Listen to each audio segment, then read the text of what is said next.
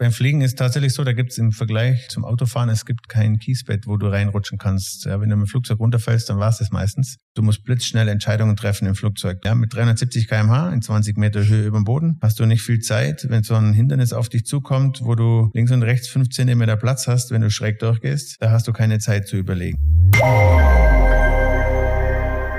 Hallo und herzlich willkommen beim Wiser Podcast The Experience Talk. Mein Name ist Anna und ich führe die Gespräche mit meinen super interessanten und vor allen Dingen inspirierenden Gästen.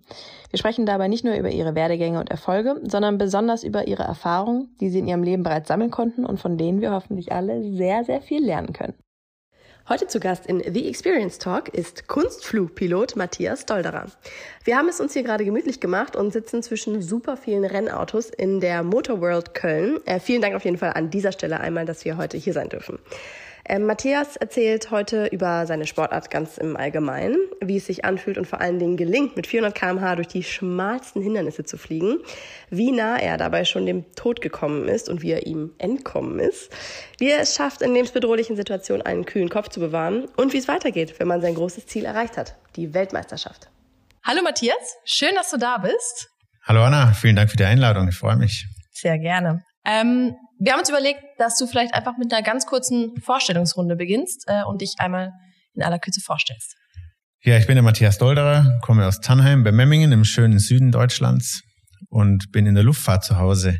Ich bin im Alter von fünf Jahren auf dem Flugplatz gezogen mit meinen Eltern und seitdem jeden Tag mit der Fliegerei beschäftigt. Habe mit 14 offiziell das Fliegen angefangen, mit 17 meinen ersten Flugschein gehabt. Mit 21 war ich jüngster deutscher Fluglehrer. Dann haben wir kurz danach angefangen, das größte europäische Fliegertreffen aufzubauen, Tankosch, haben wir Flugplatz vergrößert bei uns in Tannheim. Dann habe ich über zehn Jahre für die Flying Bulls geflogen in Salzburg, die alten Warbirds von Red Bull. Und während dieser Zeit wurde das Red Bull Air Race gegründet und da habe ich dann vollen Fokus darauf gelegt und habe von 2009 bis 2019 ist Red Bull Air Race geflogen und war dort 2016 Weltmeister. Und jetzt bin ich sozusagen back to the roots, wieder in Tannheim am Flugplatz, kümmere mich dort um das Geschehen und guck, was die Welt noch so zu bieten hat. Spannend und beeindruckend. Um einmal ganz äh, zu deinen Roots quasi zurückzukehren. Du hast gesagt, dass du mit 14 angefangen hast zu fliegen. Wie kam das denn, dass du in den jungen Jahren, wo man als junger Mann, heranwachsender Mann vielleicht eher auch andere Interessen hat, ähm, dich da schon so direkt aufs Fliegen zu konzentrieren?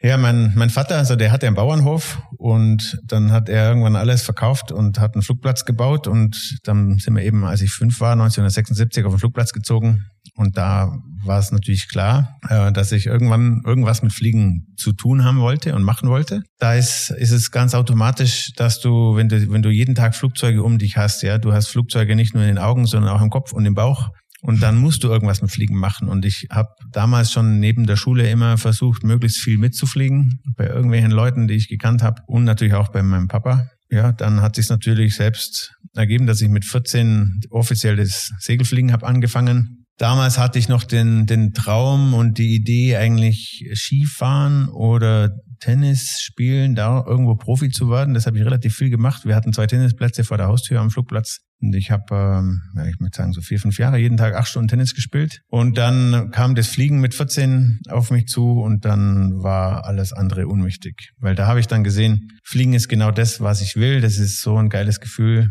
Das kannst du mit nichts vergleichen. Das ist das Schönste, was es gibt. Und dann war für mich klar, ich will fliegen und sonst nichts. Und das war dann wirklich auch der Moment, in dem du gemerkt hast, du willst es auch auf Profiliga machen? Nein, das ist ganz schwierig zu sagen. Also in der Fliegerei gibt es ganz viele verschiedene Möglichkeiten. Du kannst zum einen natürlich die zivile Schiene gehen, die du alles komplett selber bezahlen musst. Du kannst eine militärische Schiene fahren, du kannst zur Airline gehen, kannst Business Jets fliegen, kannst äh, Rettungshubschrauber fliegen, du kannst im Ausland Buschpilot machen. Also da gibt's schon relativ viel, was man machen kann. Und das weißt du natürlich ganz am Anfang noch nicht. Ich wusste nur, ich wollte fliegen und dass ich dann das Red Bull Race als Profikarriere noch hinterher schiebe, das wusste ich ja noch nicht, weil das hat es damals noch nicht gegeben. Also es war ein neuer Sport, der neu kam. Also es hat sich im Laufe der Zeit tatsächlich entwickelt. Aber der Traum vom Fliegen, den habe ich nie verloren und der wird auch nie sterben. Das heißt, erst als Red Bull auf dich zugekommen ist, hast du dich diesem Extremsport gewidmet oder schwirrte das auch schon vorher in deinem Kopf rum? Ja, das Kunstfliegen sozusagen, was andere für extrem betrachten, das habe ich damals schon während der Segelflugausbildung, ja, mit, mit 17 habe ich da schon meine Loopings geflogen, habe dann als ich 18 war, am 18. Geburtstag oder kurz danach hatte ich meinen Motorflugschein bekommen und zwei Monate später habe ich die Kunstfluglizenz in der Tasche gehabt. Und mich hat das schon immer gereizt, ein Flugzeug ans Limit zu fliegen, um es bestmöglichst zu beherrschen. Wenn ich was mache, dann will ich es richtig machen. Und dann muss ich das natürlich auch exzessiv betreiben und dann muss ich so viel machen, dass ich richtig fit bin. Und dann ist so der innere Antrieb, dass man einfach dann irgendwann weiß, man kann es wirklich gut, dass man relativ sicher unterwegs ist. Und ähm, ja, also das extreme Fliegen sozusagen habe ich schon von, von Anfang an gereizt. Du hast gerade schon das Stichwort Vertrauen genannt. Wie hast du denn gelernt, auch wirklich dir und deinen eigenen Fähigkeiten zu vertrauen? Weil es ist ja nicht so wie beim Fußball, sage ich mal, du knickst um, kriegst einen Gips und bist nach sechs Wochen wieder heile. Wenn da was schief geht beim Fliegen, dann kann das auch wirklich sehr schlimme Folgen haben. Ja, das ist natürlich auch ein Prozess, ein Lernprozess über die Zeit. Du brauchst da gute Lehrer und natürlich auch familiär ein bisschen einen, einen, einen stabilen Hintergrund. Beim Fliegen ist tatsächlich so, da gibt es im Vergleich zum Autofahren, es gibt kein Kiesbett, wo du reinrutschen kannst. Ja, wenn du mit dem Flugzeug runterfällst, dann war es das meistens. Meine Schwester ist zum Beispiel verunglückt 1990 mit dem Flugzeug. Ich habe viele bekannte Freunde schon verloren. Also ist dort ganz wichtig, ein gutes Risikomanagement zu betreiben. Das Allerwichtigste oder das Erste ist, dass du technisch gut sein musst. Dann musst fit sein in der Birne, weil du musst alles andere drumherum, also die ganzen Faktoren wie Wetter, menschliches Leistungsvermögen, Umwelt, ähm, Technik. Du brauchst immer einen Respekt vor der Sache, darfst den Respekt nie verlieren, darfst aber auch keine Angst haben. Ja, musst dann immer abschätzen, wie weit kann ich gehen und das hängt natürlich wieder davon ab, wie gut bin ich und was kann ich. Und das wiederum musst du natürlich dementsprechend gut einschätzen können. Das heißt, je besser geübt ich bin, desto besser trainiert, desto mehr kann ich das Limit pushen, darf dann aber auch in bestimmten Situationen nicht über das Limit gehen. Also das ist immer so ein Jonglieren und Balancieren zwischen dem Limit pushen und doch lieber einen Schritt zurücktreten, um vorsichtig zu sein, weil ich sage immer lieber einmal feig als ein Leben lang tot. Und das hat man bisher immer das Leben gerettet sozusagen. Und was ganz wichtig ist bei allem, was du tust, dass alle Sinne mitspielen. Wenn es sich anders anfühlt, anders anhört oder riecht, dann muss einfach langsam machen und gucken, passt das alles und dann kannst du wieder Gas geben. Gab es denn mal einen Moment, wo du dich wirklich maßlos überschätzt hast? Es, es gab schon Momente in meiner Fliegerkarriere, wo ich im Nachhinein gesagt habe, jetzt habe ich Glück gehabt. Da waren ein paar technische Versagen dabei, wo man nichts machen kann. Das konnte man vorher nicht wissen. Es sind Motorausfälle, es sind äh, ja, durch was auch immer bedingt. Ja, das waren immer technische Sachen. Es ist nie der Benzin ausgegangen und dann war eine Sache in meinem Leben, wo ich, wo ich einen Geruch von der Leichenhalle hatte, von meiner, als meine Schwester verunglückt ist, war sie in der Aussegnungshalle gelegen und dieser Geruch von diesen Blumen und von diesen Tulpen werde ich nie vergessen. Und einmal bin ich, ein paar Jahre später, wollte ich wohin fliegen und wollte dann, ich war eh schon viel zu tief und wollte da eigentlich so über so einen Wald drüber hüpfen und habe mir gedacht, das geht dann schon weiter. Und dann habe ich mich dagegen entschieden, weil ich da eben den Geruch im Cockpit hatte, habe umgedreht und im selben Moment ist der Motor stehen geblieben. Wenn der natürlich, also wenn ich weitergeflogen wäre, dann wäre das nicht gut ausgegangen. Aber so habe ich dann Gott sei Dank eine Wiese unter mir gehabt, wo ich reinlanden konnte. Also das war schon eine sehr haarige Situation. Und das hat mir damals auch gesagt, ich muss wirklich alle Sensoren mit mit hier in die Waagschale legen äh, und kann es nur weitergeben, dass wenn man irgendwo wirklich ein Gefühl hat, dass was nicht stimmt, dann muss man Obacht geben und dann muss man gucken, was los ist. Ja. Ähm, du hast am Anfang schon mal so ein bisschen deine Karriere skizziert. Gab es da Momente, die dich zu dem machen, der du heute bist? Also gibt es so bestimmte, man spricht immer so von Meilensteinen, ähm, die dich quasi ausmachen? Ja, das erste war eigentlich meine Fluglehrer damals. Also da hatte ich Glück, vor allem der, wo mir das Motorfliegen beigebracht hat. Der war ein ehemaliger Starfighter-Pilot bei der Bundeswehr und der war relativ streng. Aber er hat mir natürlich auch sehr viel Sachen mitgegeben, die nicht selbstverständlich waren. Und meine Segelfluglehrer damals mit 14, die haben mir vor meinem ersten Alleinflug auch was ganz Wichtiges gesagt. Das ist, hat mich mein Leben lang begleitet in der Fliegerei und auch im Autofahren oder bei allem, was sich bewegt. Wenn irgendwas passiert, was nicht normal ist oder Notfall auftritt, dann ist das allererste, was du machen musst, cool bleiben. Weil das rettet dir zum Schluss das Leben. Du darfst nicht in Panik geraten, wenn was passiert oder wenn irgendwas außer Kontrolle gerät sozusagen, sondern du musst als allererstes cool bleiben, die Situation erörtern und dann überlegen relativ schnell natürlich, was muss ich jetzt machen, aber das muss in Ruhe machen. Meisterschaftstechnisch vom Fliegen war ich mit 20 Jahren, als ich 20 Jahre alt war, war ich deutscher Meister im Ultraleichtfliegen und habe damals mit 21 dann gesagt, ich beende jetzt diese Karriere im Ultraleichtfliegen, weil ich wusste, ich komme nicht mehr weiter, weil mir das Geld gefehlt hat, um ein besseres, besseres Material zu kaufen, um noch besser zu werden. Dann habe ich gesagt, ich höre jetzt auf damit und konzentriere mich auf was Neues, weil das, was ich jetzt hier gemacht habe, das habe ich so gut gemacht, wie es geht. Besser geht's nicht mehr. Alles andere wäre jetzt Zeitverschwendung und ich bleibe dann auf dem gleichen Level und das wollte ich nicht. Ich war ja noch jung und wusste, okay, jetzt kommt was anderes. Was hat dich da angetrieben, immer weiterzumachen? Mm, der Antrieb, immer mehr Gas zu geben, war neue Ziele zu setzen. Weil wenn du ein Ziel erreicht hast und du bleibst stehen, dann gehst du eigentlich rückwärts. Du musst dir immer neue Ziele setzen und du kannst Sachen nur erreichen, indem du dir wirklich Ziele setzt. Und ich hatte mir 2015 das erste Mal definitiv das Ziel gesetzt, ich will Red Bull Air Race Weltmeister werden. Ich habe vorher schon immer gesagt, ich will da gewinnen, aber ich habe mir nie mit dem gesamten Team wirklich das Ziel gesetzt, nächstes Jahr waren wir Red Bull Air Race Weltmeister. Nicht irgendwann, sondern jetzt. Und dann haben wir wirklich alles auf den Kopf gestellt, haben wirklich jedes Puzzle umgedreht und haben alles so zusammengesetzt, dass es funktioniert. Und ja, die Fliegerei, die ist so einzigartig. Du kannst es mit nichts anderem vergleichen. Und die Fliegerei, die wir im Red Bull Air Race gemacht haben, die ist nochmal vom anderen Stern. Das ist wirklich Champions League der Luftfahrt. Wenn wir dort tief, also in 20, in 15, 20 Meter Höhe über Wasser oder Land in der Mitte von der Stadt, zum Beispiel in Budapest oder Porto, wenn wir dort mit knapp 400 kmh zwischen den Hindernissen hin und her fliegen, ist es die Erfüllung schlechthin. Es gibt nichts, was dir so viel Spaß bereitet, wie dort durch diesen Racetrack zu fliegen. Und das sagt jeder der Piloten, der das jemals gemacht hat. Das waren nicht viele. Für die waren das eigentlich die Momente schlechthin. Diese paar Minuten im Racetrack, die sind einfach unfassbar. Das heißt, in deinem Leben hast du nichts Vergleichbares gefunden, was dich so hätte antreiben können wie, wie das Fliegen? Nein, es war auch nie zur Frage gestanden, ob ich, nachdem ich angefangen hatte, ob ich dann was anderes tun will. Weil ich wusste, okay, das ist es, das gibt mir so viel Spaß und Energie und Freude. Ich wusste, ich konnte da vielleicht nicht jetzt ein Multimillionär werden.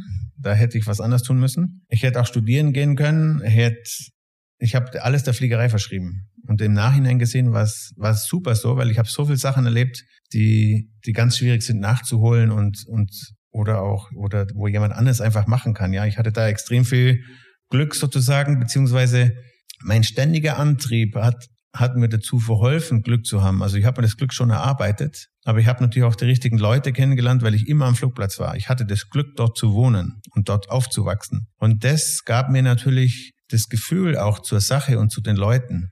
Du hast äh, vorhin viel darüber gesprochen, dass du dir selbst immer Ziele gesetzt hast, auf die du dann hingearbeitet hast. Hast du dir dann auch mal ein Ziel gesetzt, das du dann verfehlt hast, also das du nicht erreichen konntest? Und wenn ja, wie bist du damit umgegangen? Also die Ziele, die ich mir zu 100 Prozent gesetzt hatte und die ich unbedingt erreichen wollte, die habe ich alle erreicht in meinem Leben. Was ich sagen kann, ist die Ziele, die ich nur zu 99 oder 95 Prozent gesetzt habe und nicht mit vollem Herzblut dahinter war, die habe ich dann teilweise nicht erreicht. Was im Nachhinein gesehen aber dann auch wieder richtig so war. Zum Beispiel habe ich mich Ende der 90er bei Hapag-Lloyd und LTU beworben und wollte dort Airline fliegen. Das war so eine gesponnene Idee, wo, wo mein, mein Leben natürlich dann ganz anders verlaufen wäre. Und ich wollte das nicht zu 100 Prozent. Ich habe gedacht, okay, das probiere ich jetzt. Und wenn sie mich nehmen und das leicht geht, dann mache ich das. Dann kam von LTU direkt die Absage und dann war ich bei Hapag-Lloyd beim Vorstellungsgespräch und vier Wochen später kam die Info, dass, sie, dass ich nicht einen Job bei denen bekomme, weil mein Persönlichkeitsprofil nicht dem Firmenprofil entspreche. Und dann habe ich gesagt, okay, dann fliegt eure Kisten selber, dann mache ich mein Ding weiter. Im Nachhinein gesehen war das genau richtig so, weil das wäre mir eigentlich viel zu langweilig gewesen, dann wäre ich wahrscheinlich auch nie zu Red Bull gekommen und wäre dann auch nicht Red Bull Airways geflogen und da hätte mir dann schon was gefehlt. Und wenn man mal sieht, heute die Airline-Fliegerei des, des Piloten da Dasein ist lange nicht mehr das, was es früher mal war. Ähm, also ich hatte wirklich das Glück, die richtigen, am Ende des Tages die richtigen Entscheidungen getroffen zu haben und, und das, was ich wirklich wollte, das habe ich immer erreicht. Das ist doch schön sagen zu können. Genau. Wenn da, da, da, muss ja. ich sagen, ja, du musst, du musst zu 100 Prozent ein Ziel setzen. Du musst alles, was du hast, musst du aufwenden. Du musst volle, teilweise volles Risiko gehen, um dein Ziel zu erreichen. Du darfst dein Ziel nie aus den Augen lassen und dann ist alles möglich. Du hast gesagt, du bist oft die Red Bull Air Race Weltmeisterschaften geflogen. Wie kam das denn überhaupt zustande? Also wie fing da alles an? Ja, zum Red, also überhaupt zu Red Bull bin ich gekommen 2002 über die Flying Bulls. Dort hat mich Ende 2001 der Chefpilot angesprochen, ob ich nicht Lust hätte, die alten Flugzeuge zu fliegen vom Hangar 7. War natürlich äh, jetzt ja keine große Überlegung. Da habe ich sofort Ja gesagt. Und da war ich natürlich 2002 dann schon mal irgendwo in dieser Szene drin. Und 2003 war das allererste Red Bull Ares in Zeltweg auf einer Airshow. Damals noch. Und da habe ich gesagt, hey, das will ich auch machen, das ist cool. Dann war aber das Starterfeld voll. Und dann haben die 2006 gesagt, du, pass auf, wenn du mitfliegen willst beim Red Bull Ares, dann musst du dich qualifizieren. Das heißt, du musst im Unlimited Kunstflug bei den mehr oder weniger 25 besten Kunstflugpiloten der Welt sein und dich über Europa- oder Weltmeisterschaften dort qualifizieren. Das war zu einem Zeitpunkt, als ich noch keine einzigste Kunstflugmeisterschaft geflogen habe. Dann habe ich mir einen Plan zurecht gemacht, habe ein weißes Papier genommen und habe draufgeschrieben, was muss ich tun, um möglichst schnell in den besten, ja, zu den besten 20, 25 Kunstflugpiloten der Welt zu zählen. Und da war natürlich dann dabei erstens mal viel Training, zweitens Wettbewerbe fliegen, und drittens gucken, wie man es finanziert. Und dann bin ich auf Suche gegangen, habe alles, was ich hatte, verkauft, habe jeden, den ich kannte, angepumpt für Geld, damit ich mir ein Flugzeug kaufen konnte, mit dem ich im besten Fall dann mich über die Europameisterschaft 2008 qualifizieren kann. Und ich habe angefangen 2006 dann Meisterschaften zu fliegen mit einem ausgeliehenen Flugzeug, habe dann 2007 die Weltmeisterschaft geflogen in Spanien. Das war ein großer Rückschlag, also das war ganz, das war die zweite zweite Meisterschaft meines Lebens, war gleich eine Weltmeisterschaft. Und das war aber ein großes Learning. Und dann habe ich von 2007 bis 2008 habe ich eigentlich ein Jahr lang nichts anderes gemacht, außer Kunstflug trainiert und habe mir da dazu eben dann das Flugzeug gekauft und wurde im August 2008 dann 19. bei der Europameisterschaft, war deutscher Meister im gleichen Jahr und zweiter beim World Aerobatics Cup. Das waren dann sozusagen diese drei Kunstflugmeisterschaften, bei denen ich mein Ticket erworben hatte, um dann überhaupt mal zum Qualification Camp zu kommen vom Red Bull Ares. Das war dann in Spanien im September in 2008. Das habe ich auch mit dem neu gekauften Flugzeug geflogen. Es ging eine Woche damals und im Anschluss daran im November haben wir Bescheid bekommen, dass wir zu viert aufgenommen werden als neue Piloten im Red Bull Air Race. Und da ging natürlich dann ein Traum in Erfüllung. Und das hat eigentlich schon gezeigt, also ich hatte von 2006 bis 2008 nur das Ziel, Red Bull Air Race Pilot zu werden und habe das nie aus den Augen verloren, habe volles Risiko gegangen, habe wirklich alles auf eine Karte gesetzt und am Ende des Tages hat sich das bezahlt gemacht. Und und dann war ich 2009 im Red Bull Air Race drin und habe da angefangen, mein erstes Rennen zu fliegen in Abu Dhabi. Genau. Wie bist du dann mit dem Druck umgegangen? Also das ist ja ein brutaler Leistungsdruck, wenn du dann in diesem, an diesem Race, was du dir jahrelang erwünscht und erkämpft hast, dann endlich teilnehmen kannst. Genau, du kommst, du gehst natürlich rein in dein erstes Rennen in der Champions League der Fliegerei, kommst eigentlich sozusagen ja nicht mal aus der Fußball-Bundesliga, sondern weil es gab ja, es gibt ja sonst keine anderen Rennen in der Fliegerei und da wird ja schon am Anfang so ein bisschen der Druck genommen, indem die, die Rennleitung natürlich sagt, du, pass auf, es kommt nicht auf ein Ergebnis Ergebnis drauf an. Pfleg einfach clean, sauber mit. Und es war auch unser Ansatz, dass wir sagen, okay, wir lernen von Rennen zu Rennen, aber versuchen natürlich von Anfang an competitive zu sein. Und haben dann relativ schnell auch technisch mit aufgerüstet. Hat dann aber doch eine Weile gedauert, bis man mitbekommen hat, ja, wo kommt es denn eigentlich drauf an? Und da ist schon so, du musst der Typ dazu sein, Rennen zu fliegen, tief zu fliegen, natürlich auch das Risikomanagement zu betreiben, weil du hast da keine zweite Chance. Es darf nichts passieren und du musst blitzschnell Entscheidungen treffen im Flugzeug. Du hast deinen Gedanken immer vor dem Flugzeug und nie hinterm Flugzeug. Wenn du gedanklich hinterm Flugzeug bist, dann hast du schon verloren. Und das ist natürlich dann wiederum die Vorbereitung, die extrem wichtig ist beim Fliegen. Egal, ob du Passagierflugzeuge fliegst oder Kunstflug oder im Red Bull Air Race, du brauchst eine hervorragende Vorbereitung Du musst deinen Flug sehr exakt planen. Du gehst es vorher auch, also vor allem beim Airways, gehst du das hunderte Mal mental durch, wie das ausschaut. Du visualisierst. Im guten Fall hast du auch einen Simulator, wo du das üben kannst. Und dann geht es natürlich relativ schnell, ja. Mit 370 kmh in 20 Meter Höhe über dem Boden hast du nicht viel Zeit, wenn so ein Hindernis auf dich zukommt, wo du links und rechts fünf Zentimeter Platz hast, wenn du schräg durchgehst. Da hast du keine Zeit zu überlegen, ja. Du musst es vorher alles drin haben. Und das macht das Ganze natürlich spannend. Aber wie kann man sich darauf vorbereiten? Ich meine, es ist natürlich im im Zweifel ist es ja schon auch das, was du vorher gemacht hast, nur wahrscheinlich noch extremer. Hast du da irgendwas gemacht, irgendwas anders gemacht als sonst? Warst du risikobereiter? Ja, also beim beim Air Race ist so, dass du natürlich wesentlich tiefer fliegst als beim Kunstflug. Beim Kunstflug hast du zum Beispiel in Deutschland, musst du mindestens 100 Meter hoch bleiben. Beim Air Race fliegst du, ja, sage ich mal, im Schnitt so 15 bis 20 Meter hoch, bist nicht arg weit weg von irgendwelchen Hindernissen sondern deine Airgates und auch die Gebäude sind manchmal so 150 Meter nur weg. Also ein Flug, der geht nicht erst los, indem du die Räder vom Boden abhebst, sondern einen Monat vorher geht das Rennen schon los. Und das beginnt eigentlich schon ein Jahr vorher, indem du ein ganzes Jahr vorbereitest. Und du musst einen Plan machen. Genauso wie du am Renntag einen Plan hast, der minutiös durchgetaktet ist, brauchst du einen Plan, der das ganze Jahr durchgetaktet ist. Du weißt genau, wann mache ich welchen Sport, wie bereite ich mich auf die Saison vor, was mache ich zwischen den Rennen, wann habe ich mit wem Kontakt, wann gucke ich mir was an, wann habe ich welche Informationsquellen zur Verfügung. Dein Kopf muss ganz klar sein, der muss frei sein und deine Konzentration muss zu 100.000 Prozent da sein. Und da ist natürlich schon auch wichtig, sich zu überlegen, wie kann ich meine Leistungsfähigkeit steigern. Das ist zum einen natürlich, dass du dann sagst, okay, ich muss körperlich fitter werden und ich muss mental schneller werden. Wenn du mit 370 kmh da reinfliegst, zum Beispiel beim ersten Mal in Budapest, du kommst, fliegst unter der Brücke durch, Du hast zwischen Wasser und Brücke 10 Meter Platz, kommst auf das erste Airgate drauf zu, wo du durch musst, musst dann nochmal hochsteigen. Und wenn du dann noch überlegen musst, was du jetzt machen musst, dann hast du schon verloren. Sprich, du musst dir das vorher x-mal überlegen, wie mache ich das? Wie fühlt sich das Flugzeug an? Wie hört sich's an? Wo schaue ich hin? Welche visuellen Merkmale gibt's dort?